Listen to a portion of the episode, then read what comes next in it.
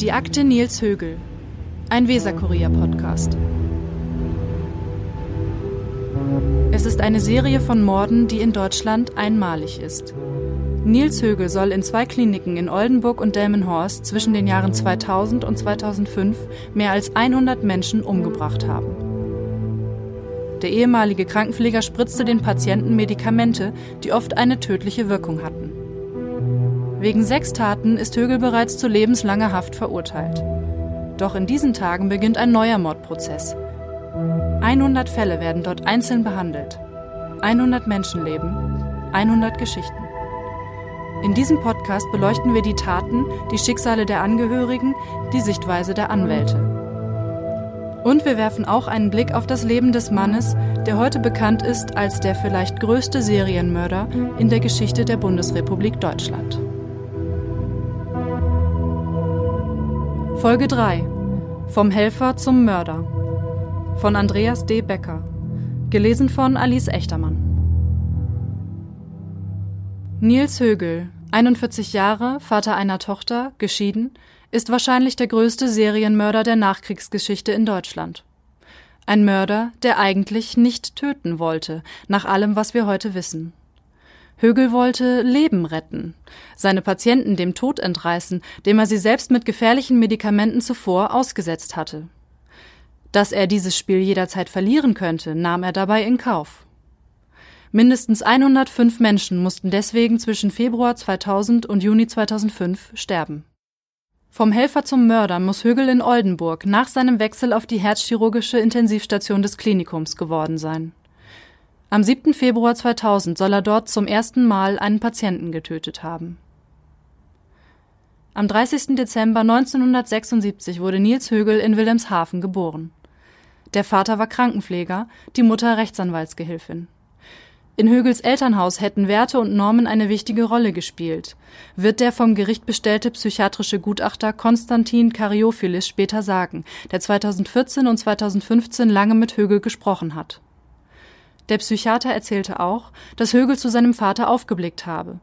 Denn wenn die beiden gemeinsam durch Wilhelmshaven spazierten, wurde der Vater oft von Patienten angesprochen, die sich bedankten. Nils Högel war beliebt bei Mitschülern, die Mädchen mochten ihn.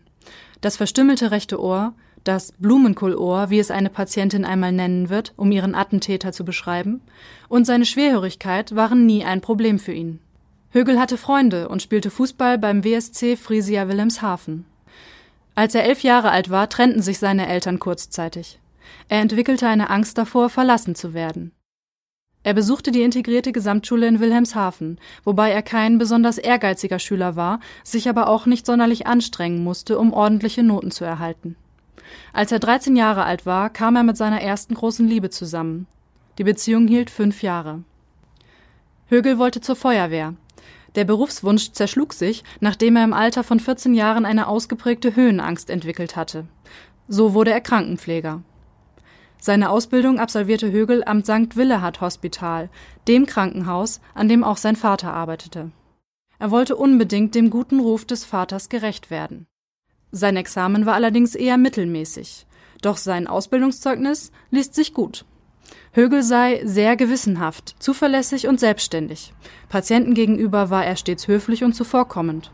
Er sei psychisch wie physisch voll belastbar und jederzeit bereit, bei Engpässen einzuspringen. Bis er 23 Jahre alt war, arbeitete er in Wilhelmshaven in der Gefäßchirurgie. Und eigentlich wollte er aus Wilhelmshaven auch nicht weg. Dann wagte er aber doch den Schritt ans Klinikum Oldenburg. Karyophilis spricht von einer ausgeprägten emotionalen Überlastung, die sich hier für Högel entwickelt. Schon in seiner ersten Nachtschicht musste er bei dem dramatischen Wiederbelebungsversuch einer Patientin helfen. Doch die Patientin starb. Die sterile Atmosphäre der Intensivstation mit ihrer Hightech-Medizin schien ihn zu überfordern. Die Patienten waren meist nicht länger als 24 Stunden nach der Operation dort. Dann mussten sie fit genug sein, um auf die Normalstation verlegt zu werden. Die Haltung vieler Kollegen, die sich laut Högel für die größten Pfleger der Welt hielten, machte ihm zusätzlich zu schaffen. Högel fing an zu trinken. Eine Schlafapnoe wurde diagnostiziert, doch er machte weiter. Er wollte lernen, wollte nun seinerseits einer der größten Pfleger der Welt werden. Das forderte seinen Preis. Högel formulierte es rückblickend so Ich habe mich in der Zeit in Oldenburg zu einem richtigen Kotzbrocken entwickelt. Nach seinem Wechsel nach Delmenhorst kam Högel dann im Dezember 2002 in eine ganz andere Welt. Er musste sich erst einmal wieder zurechtfinden, lernen, wie man einem Patienten Tee kocht, erzählte er. Als er bei einer ersten Wiederbelebung helfen musste, wurde er mit Lob überhäuft. Vor allem die Ärzte schätzten ihn wegen seines Fachwissens. Die Pflegekräfte beschlich allerdings bald ein ungutes Gefühl, wenn sie mit Högel zusammenarbeiteten oder er auch nur die Zimmer ihrer Patienten betrat. Ihn interessierte nur Medizinisches, so nahmen die Kollegen ihn wahr. Die Pflege der Patienten vernachlässigte er. Auch mangelte es ihm an Empathie. Für Högel lag im Krankenbett kein Patient mehr, sondern der Herzinfarkt oder das Polytrauma. Im Frühjahr 2003 ging Högel mit einer Kollegin eine Beziehung ein. Er bezeichnete sie als emotionalen Rettungsanker. Im April 2004, sie war schwanger, heirateten die beiden. Im Sommer 2004 wurde seine Tochter geboren. Laut Karyophilis eine äußerst komplikationsreiche Geburt. Högel, der Retter, erstarrte, konnte nicht helfen. Obwohl das Kind gesund geboren wurde, blieb die Situation dramatisch. Seine Frau verlor viel Blut und musste stabilisiert werden. Sie entwickelte eine postnatale Depression, doch Högel konnte damit nicht umgehen, ließ sie oft allein und flüchtete sich in Arbeit. Karyophilis und andere Gutachter hielten Högel für glaubwürdig. Der Psychiater stellte bei Högel eine zwanghafte Persönlichkeitsstörung fest. Er sei pedantisch mit perfektionistischen Tendenzen, paranoid. Zudem sei Högels Verhalten geprägt durch Ängstlichkeit, wobei er immer versucht habe, seine Ängste zu verdrängen, zum Beispiel durch Hyperaktionismus. Karyophilis entwickelte die Hypothese, dass Högel sich durch das Herbeiführen lebensbedrohlicher Situationen kontraphobisch verhalten habe. Die Analyse entstand vor dem Hintergrund von rund 30 Morden nur in Delmenhorst, die Högel dem Psychiater gegenüber eingeräumt hatte. Das Gericht lässt derzeit ein Gutachten zur Glaubwürdigkeit Högels erstellen.